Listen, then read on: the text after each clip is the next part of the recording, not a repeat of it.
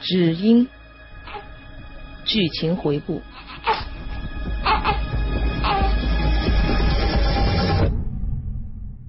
下定决心不再等黄枝，可出门的时候却看见一个曾经在报社门口和我迎面相撞的男人。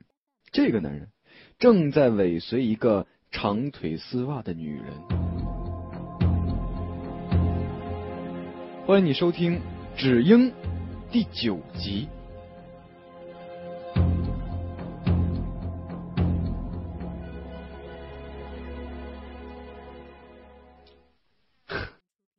别以为我没看见啊，我可跟你一路了。我笑眯眯的说着，在“跟”字上加了重音。跟跟怎么了？跟犯法吗？我跟的是别人，我又没有跟你，你还跟了我了。瘦子的脸皮泛红，嚷嚷起来，不过还是没敢太大声。这世界上的人的爱好千奇百怪，偏偏有一些人喜欢尾随跟踪女人。也不知道他们能从中获得什么乐趣。我本来以为只有日本才有这号人，连尾行这个名称也都是从那边传过来的。不想现在就撞见了一个，看他的模样，完全当得起怪叔叔这个称号。瘦子说完，不打算和我纠缠，扭头就要走，却被我一把拧住了他的手腕。哎呦呦呦，你你干什么？瘦子叫着。人只能顺着手腕被我扭转的方向转过来。我虽然称不上有多能打，但对于对付这么一个尾行男，还是绰绰有余的。不过，我不打算在这弄出大动静来，随即把他放开。就这么片刻的功夫，周围已经有人看过来了。哎呦呦，你不要再弄的了，弄疼了，弄疼了！瘦子急了，还没等他愤然反击，忽的。瞪大了眼睛，张大了嘴，看着我从口袋里掏出的一百元大钞，塞进他汗衫前的口袋里。哎，你这是干什么啊？金钱的威力果然无穷，区区一百块就迅速瓦解了他的斗志，并让他一时之间不知道做如何反应。咱俩换个地方说话。我没费多大力气，就把他拉进了旁边的一条小胡同里，那里相对僻静一些。我从口袋里又拿出了两百元，在他的面前晃了晃。你有什么样的爱好？这和我没关系。三百块钱，请你帮我个小忙。三百元并不是什么大数目，但瘦子的脸上还是露出了动心的表情。这也难怪，他这么没事才在街上跟踪女人的闲汉会有多少钱呢？我跟你说啊，我可不不会干什么犯法的勾当的。他居然还给我来了这么一句，让我不禁笑了笑。瘦子见我笑了，摸不准我是什么意思，又说道：“哎。”是不是你要我跟踪什么人啊？别的我可不敢说，我跟踪的技术那可是没得挑啊。不过有没有危险啊？有危险的话，这点钱可不够啊。我想到刚才他在百货大楼里那样明目张胆的盯着长腿姑娘，此刻竟然夸口说自己的跟踪技术，我忍不住笑了，对他说。倒不是要你去跟踪人，你回忆一下，昨天下午大概两点左右，在晨星报社大楼门口，你是不是尾随过一个女人？啊？昨天？对，昨天，穿蓝色的衣服，看上去很瘦弱，长得蛮漂亮的一个少妇。呃，是，好像是有这么一档子事情。怎么了？你跟他到哪儿了？带我去一次，这点钱全归你。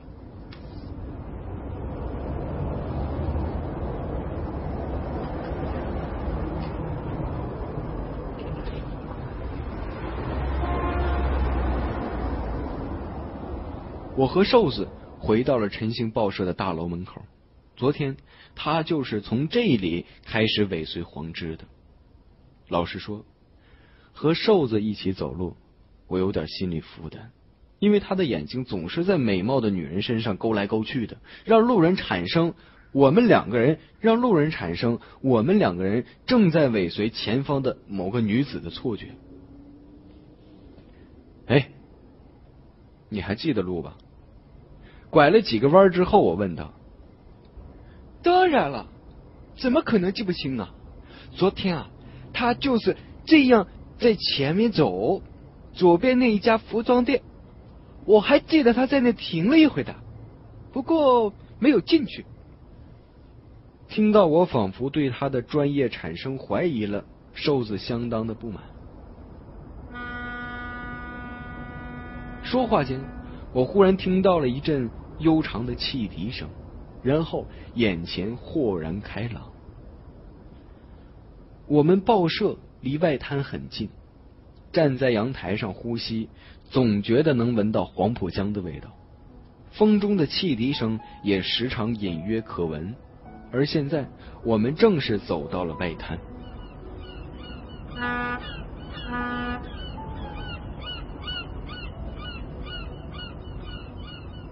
穿过地下行人通道，瘦子把我领到了外滩的江堤上。江水黄浊，远处有海燕飞翔，江风阵阵，把闷热一扫而光。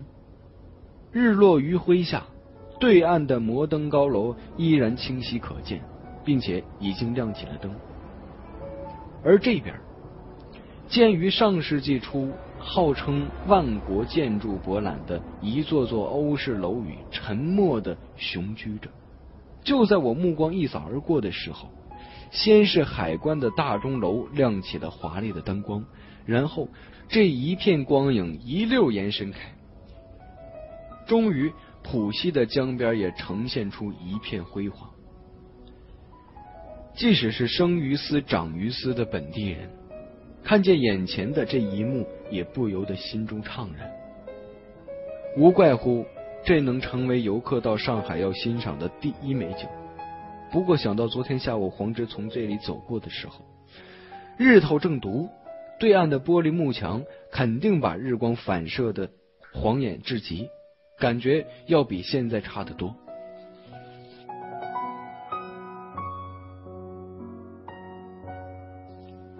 景色虽然很美，但我跟着瘦子从这头走到了那头，又从那头反折了回来，我就忍不住的问他：“我们好像在走回头路啊？”“是啊，回头路。昨天啊，他就是这么走的，他还绕了好几个圈子呢。然后呢，他从前头的福州路走出去，又从北京路绕了回来，再兜了两个圈子。”瘦子歪着脑袋，挑起了眉毛，仿佛昨天跟在黄之身后绕了这么多圈，是一件极过瘾的事情。亏我问的早，不然还得他带着我转悠很久。我连忙说道：“你别管他转了几个圈，只要把我带到他最后到的地方就行，好吧？他应该是住在旅馆吧？你一直跟到旅馆吗？当然啊。”瘦子得意的回答：“不过，你这个人啊，怎么就对过程那么不感兴趣呢？人生啊，不能只看结果，过程也是很重要、很重要的。”我操你大爷！我要过程干屁呀！当然，这话我忍住了没说，我也没对他翻白眼，反而黑着脸对他说。别啰嗦，前面带路。又走了半个多小时，中间还搭了两站公交车。我没有吃晚饭，沿路闻到家家户户晚饭的飘香，红烧肉啊、咖喱鸡呀、煎带鱼啊等各色佳肴在我脑海中一一浮现，不由得脚软。瘦子不愧是一个久经操练的尾行男呢，依然是步履轻快。最后。他在一家小路上的旅馆前停下，门面极小，我觉得这就是一个小招待所。楼底柜台里的胖大婶正津津有味的看着面前小电视里的滑稽节目，后面是一条上楼的楼梯，就是这里了。瘦子肯定的说，然后直愣愣的看着我。我明白他看我什么意思，于是从口袋里掏出了两百块钱。他伸手接过，还露出满意的笑容。你知道他住几楼吗？我随口问了一句。三楼，出楼梯左转到底，再右转第二个房间。瘦子回答：“你还挺专业呀。”我忍不住的说：“那是，干什么不得专业呀？”说着，他吹着口哨转身走了。我走进招待所，胖大婶瞄了我一眼，吃准了我不是来住宿的，有点爱答不理的样子。我没管他，径直的走上楼梯。楼道很窄，天花板也很矮，墙上随处可见污渍和斑驳的痕迹，整个空间压抑的很，空气中还散发着一股霉味儿。我想，这多半是脚下旧化纤地毯散发出来的。三楼左转，然后再右转，经过一间间紧闭的房门，感觉像迷宫一样，散发着古旧的气息。不知道黄芝是怎么找到这家旅社的，又是怎么的找到晨星报社的？看起来他还能保留相当程度的神智，知道自己的积蓄至多只能住得起这样的地方。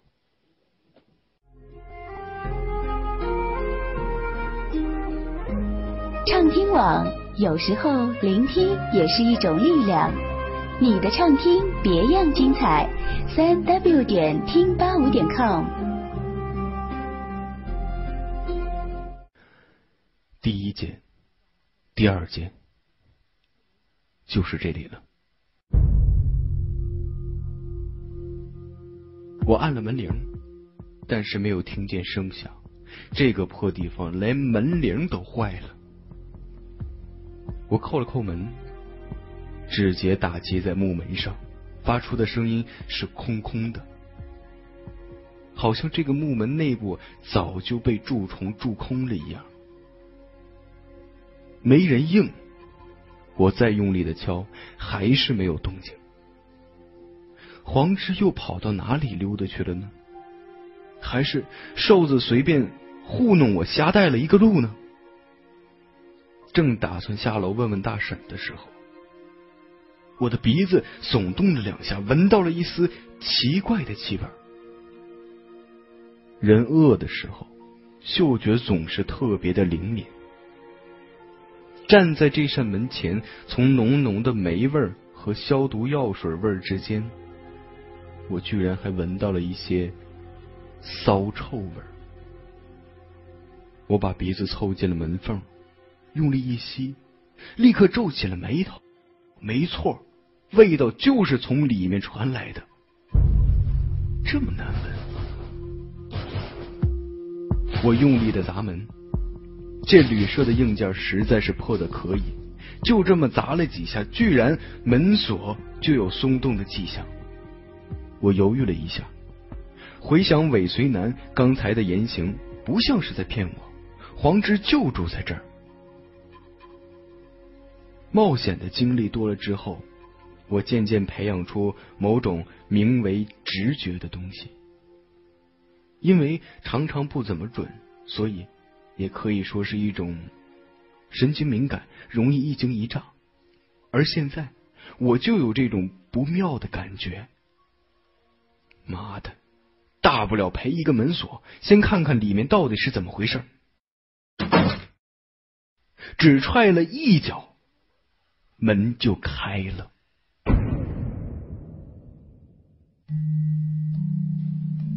一开门，我便看见了黄芝。这么大的动静，他居然还坐在椅子上打盹。可是，臭味却更加的明显了。难道厕所里的抽水马桶堵了吗？我走上前，黄芝，黄芝，黄芝穿着蓝色的连衣裙，头耷拉着斜靠在椅子上。我这么喊着。他却还是没有醒过来。我稍走近几步，突然间停了下来，再也喊不出他的名字了。就靠近了这么几步，骚臭味就明显了许多。当然，我并不是因为这个原因傻掉的，而是现在我看见他的角度和开门时稍有不同。我赫然发现，他竟然是被人双手捆在了椅子上。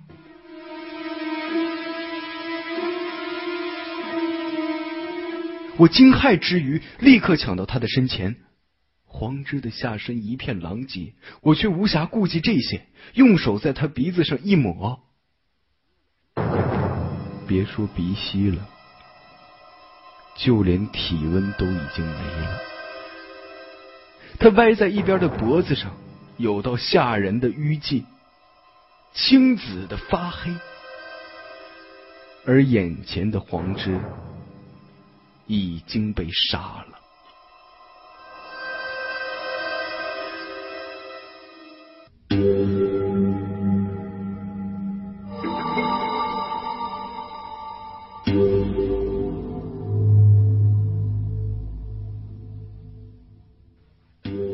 黄之死了。一般来说，不管生前如何迷人，死去之后不经处理，很难真的栩栩如生的。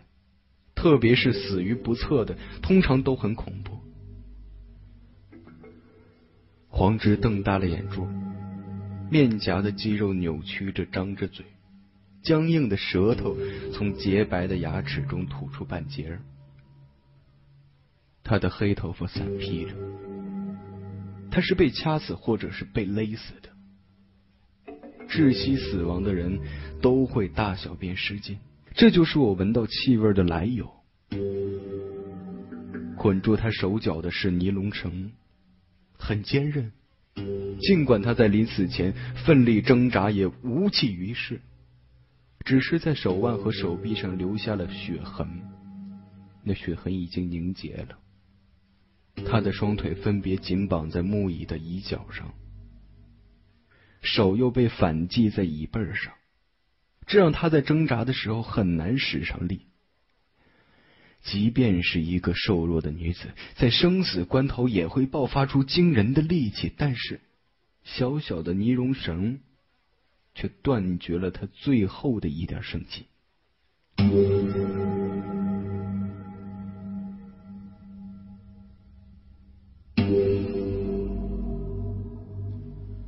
子里甚至没有明显的搏斗痕迹，我想。他很可能先前被打晕，绑到椅子上，然后再被人勒死。在床边的地上有个布娃娃，那布娃娃正咧开嘴笑着。这就是我在大塘村他家里看到的那种布娃娃。看来他走到哪里都要随身带一个娃娃。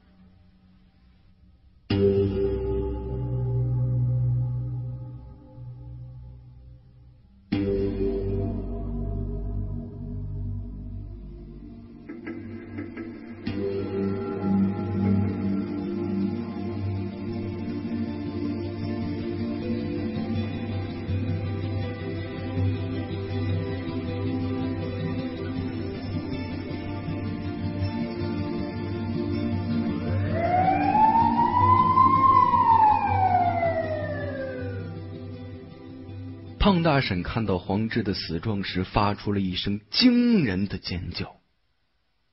高音歌唱家都拥有庞大的体型，绝对是有道理的。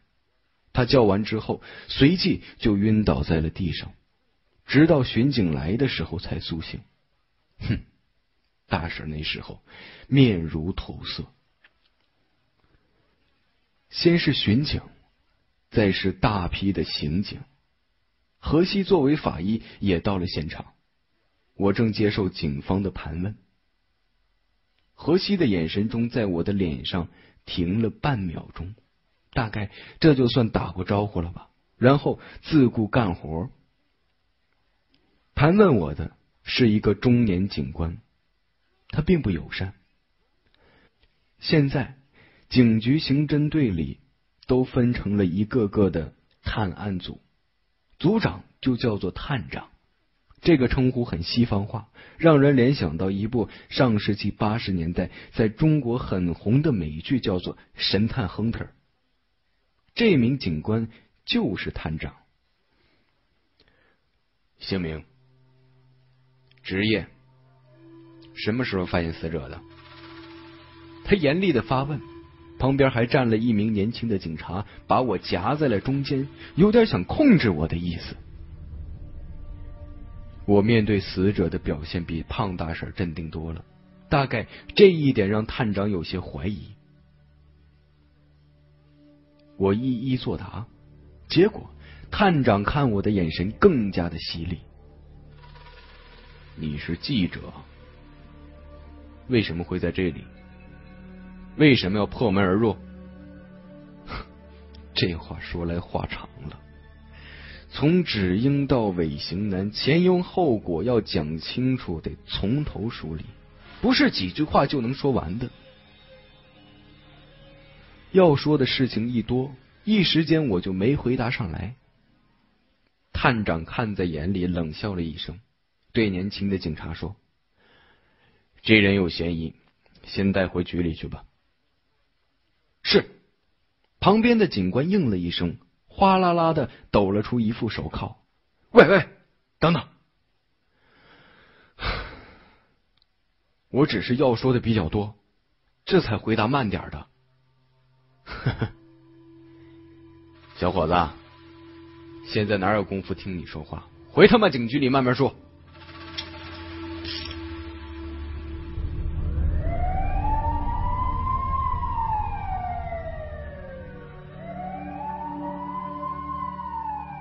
我是季大章，这里是《止英》的第九集，感谢你的收听。